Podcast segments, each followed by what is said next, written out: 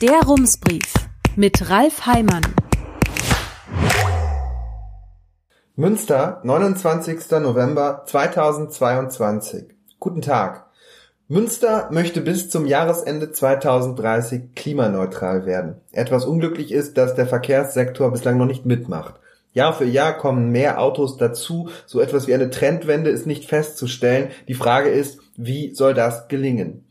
Die Stadt Münster hat schon vor Jahren einen Generalschlüssel mit dem Namen Masterplan Mobilität 2035 Plus in Auftrag gegeben, der das Verkehrssystem erstmal auf dem Papier so ineinander verweben soll, dass alles gut wird. Der Plan ist allerdings noch lange nicht fertig. Im vergangenen Jahr ist ein Zwischenbericht erschienen. Vor einer Woche hat die Stadtverwaltung ein Papier hochgeladen, das einen kleinen Ausblick auf das gibt, was zu tun sein wird, um das Klimaziel zu erreichen.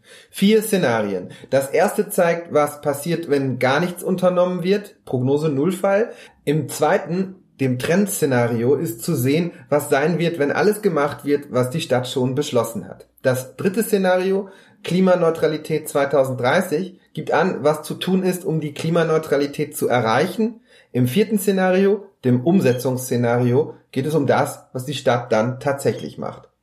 Das Papier enthält eine Liste mit zehn Vorschlägen dazu, was Münster alles machen könnte, um klimaneutral zu werden. Aber wenn das alles ist, was Münster bleibt, dann muss man vielleicht irgendwann so ehrlich sein und aus der 3 im Ziel Klimaneutralität 2030 eine 5 machen. Einer der Vorschläge ist ein kostenloser öffentlicher Personennahverkehr, aber schon ein Ticket, das knapp 350 Euro im Jahr kostet, das 29-Euro-Ticket, ist für die Stadt nur unter Schwierigkeiten finanzierbar. Ein anderer Vorschlag sieht eine Ausweitung des Taxi-zu-Bus-Preisensystems Loop auf das gesamte Stadtgebiet vor. Auch das wird die Stadt nicht bezahlen können, wenn unter dem Stadthaus keine Goldmine entdeckt wird. Damit Loop als Lückenschließer im Busnetz überhaupt einen Sinn hätte, bräuchte es ein schnelleres Busnetz, in dem mehr Busse auf schnelleren Linien fahren, was mehr Menschen auf die Idee bringen könnte, mit dem Bus zu fahren. Aber ganz unabhängig davon, ob es gelingt, das einzurichten, im Moment gelingt es nicht einmal, genügend Menschen zu finden, die mit den vorhandenen Bussen fahren. Wird sich das innerhalb von wenigen Jahren lösen lassen? Ein weiterer Vorschlag ist eine deutliche über die derzeitigen Planungen hinausgehende Ausweitung der S-Bahn Münsterland. Schon die gegenwärtig geplante S-Bahn Münsterland wird weit nach 2030 fertig sein. Es könnte sogar 2040 werden. Das Angebot auszuweiten müsste erstmal diskutiert, erörtert und beschlossen werden und schon das allein würde wahrscheinlich Jahre dauern. Was steht noch in der Liste? Ein flächendeckendes Mobilstationsnetz mit einem Einzugsradius von 500 Metern. Auch das müsste nur noch schnell geplant, beschlossen und gebaut werden, so dass es in sieben Jahren steht. Was haben wir noch? Ein stadtweites Bike-Sharing-System könnte man machen, wäre aber sehr teuer. Im Grunde ist klar, dass es über Parteigrenzen hinweg Einigkeit darüber gibt, dass man so ein System nicht möchte. Außerdem mangelt es in Münster tatsächlich an Fahrrädern Blieben drei Vorschläge. Eine City-Maut innerhalb des Rings, Parkplätze müssten verschwinden und die Stadt bräuchte ein größeres Carsharing-Angebot. Das sind die übrigen Ideen. Ist es wirklich der Schlüssel zur Verkehrswende? Beziehungsweise, wie weit sind wir eigentlich schon? Darüber gibt eine Folie aus dem Anhang 1 des Papiers Aufschluss. Wenn die Stadt nichts unternimmt, der Prognose Nullfall, sinken CO2-Emissionen durch den Verkehr bis zum Jahr 2035 um 22 Prozent. Berücksichtigt man all das, was die Stadt schon beschlossen hat, sinken sie um 23 Prozent. Ist also eh alles sinnlos? Nein. Die Kommunen können sich Mühe geben, sie können machen, was möglich ist, sie können einen Beitrag leisten, aber alleine lösen können sie das Problem nicht. Das wäre die erste Erkenntnis. Die zweite ist, wahrscheinlich wird das alles noch sehr viel anstrengender, als man jetzt gerade denkt. Zu einem anderen Thema. Das Landgericht Münster hat vor drei Jahren einen Mann zu einer Bewährungsstrafe verurteilt und sich dabei geirrt. Die Polizei hat gestern den stadtbekannten Mann in Gewahrsam genommen, der stadtbekannt wurde, weil er exzessiv Müll sammelt und Kräne besetzt. Der Versuch, ihn in der Psychiatrie unterzubringen, scheiterte. Seit heute Abend gibt es einen Haftbefehl. Der Mann sitzt jetzt in Untersuchungshaft. Er soll seine Nachbarin bedroht haben. Das hatte er in der Vergangenheit immer wieder getan. Unter anderem dafür ist er verurteilt worden, allerdings auf Bewährung. Und wenn man dieses Urteil des Landgerichts Münster noch einmal liest, dann wird deutlich, der Mann blieb nur deshalb in Freiheit, weil das Gericht sich in mehreren Punkten irrte.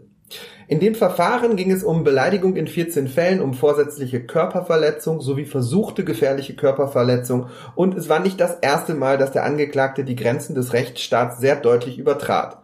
Schon im Jahr 2007 hatte das Landgericht ihn zu einer Freiheitsstrafe von zwei Jahren und neun Monaten verurteilt, wegen sexuellen Missbrauchs und schweren sexuellen Missbrauchs von Kindern in insgesamt sieben Fällen. Zwischen den Urteilen liegen einige Jahre, die Delikte sind sehr unterschiedlich, aber es ist doch auffällig, wie wohltuend bis leichtgläubig, so erscheint es im Rückblick, das Gericht diesen Mann einschätzte, der immer wieder zeigte, dass er die Grenzen anderer für sich nicht gelten lässt.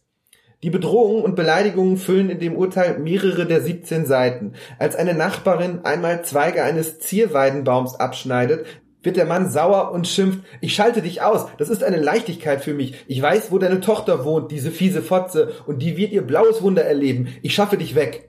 Ein Gutachter kommt laut dem Urteil zu dem Ergebnis, der Mann hat eine schizoide Persönlichkeitsstörung. Das bedeutet unter anderem, ihm fehlt das Gespür für Regeln und Konventionen im Zusammenleben von Menschen. Doch der Gutachter urteilt, der Mann habe sich unter Kontrolle, jedenfalls wenn es um seine Nachbarin geht. Sieht er dagegen Ordnungskräfte, macht der Gutachter eine rechtlich relevante Beeinträchtigung der Steuerungsfähigkeit aus.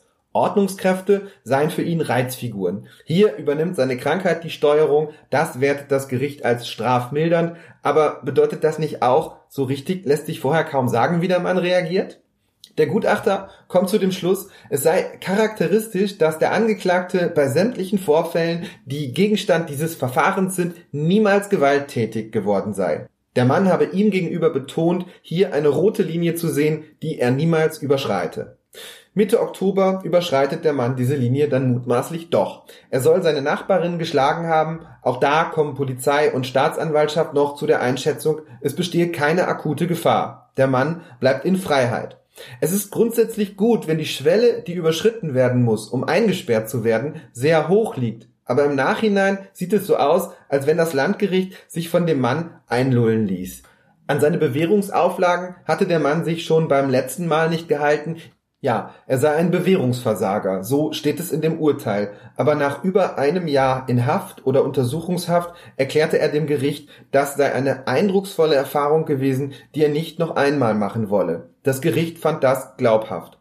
Dass sich der Ärger mit dem benachbarten Ehepaar auflösen würde, glaubte dagegen auch das Gericht nicht. Der Mann versicherte, um die Probleme zu wissen und auch die Konsequenzen daraus ziehen zu wollen, sich nämlich von diesem Grundstück trennen und weiter in den Außenbereich ziehen zu wollen, wo er ungestört seinen Lebensbedürfnissen nachgehen könne. Auch das fand das Gericht glaubhaft. Beides stellte sich als falsch heraus, wie auch die Überzeugung der Strafkammer, dass der Angeklagte sich unter dem Eindruck eines drohenden Vollzugs der Gesamtfreiheitsstrafe regelkonform verhalten kann, dass er es nicht mehr zu Konfliktsituationen kommen lasse und dass er in Zukunft straffrei bleiben werde. Nichts davon trat ein. Trotz seiner Bewährungsstrafe besetzte der Mann im Sommer zweimal einen Kran an der Hammerstraße, wochenlang legte er eine Baustelle lahm, zwischendurch gab es immer wieder Ärger mit dem Ehepaar aus der Nachbarschaft, am 12. Dezember beginnt ein neuer Prozess vor dem Amtsgericht, gleich wegen mehrerer mutmaßlicher Taten. Der Mann soll seine Nachbarin wieder bedroht und beleidigt haben, dass er sie geschlagen haben soll, ist noch nicht einmal Gegenstand dieser Verfahren. Es ist möglich, dass der Mann wegen dieser Taten ins Gefängnis muss. Es ist auch möglich, dass er mit einer Geldstrafe davonkommt. Dann wäre die Frage, bleibt es bei seiner Bewährungsstrafe? Das müsste das Landgericht beantworten. Was sich schon jetzt relativ sicher sagen lässt, so optimistisch wie beim letzten Mal würde die Prognose wohl nicht ausfallen. Zuletzt soll der Mann am Holzzaun seiner Nachbarin gerüttelt, ihr Schläge angedroht und sie beleidigt haben. Das war gestern. Danach nahm die Polizei ihn mit. Aus dem Gewahrsam hätte die Polizei ihn nach spätestens 24 Stunden wieder entlassen müssen. Doch weil man dort inzwischen offenbar der Auffassung ist, dass von dem Mann eine Gefahr ausgeht, war die Hoffnung, das Amtsgericht würde einer Einweisung in die Psychiatrie zustimmen. Das machte das Gericht nicht, doch diesmal war die Staatsanwaltschaft offenbar der Meinung, dass es nicht gut wäre, den Mann gleich wieder laufen zu lassen. Bis zum Prozess vor dem Amtsgericht wird er jetzt wohl in Untersuchungshaft bleiben. Herzliche Grüße, Ralf Heimann. Rums, neuer Journalismus für Münster. Jetzt abonnieren. rums.ms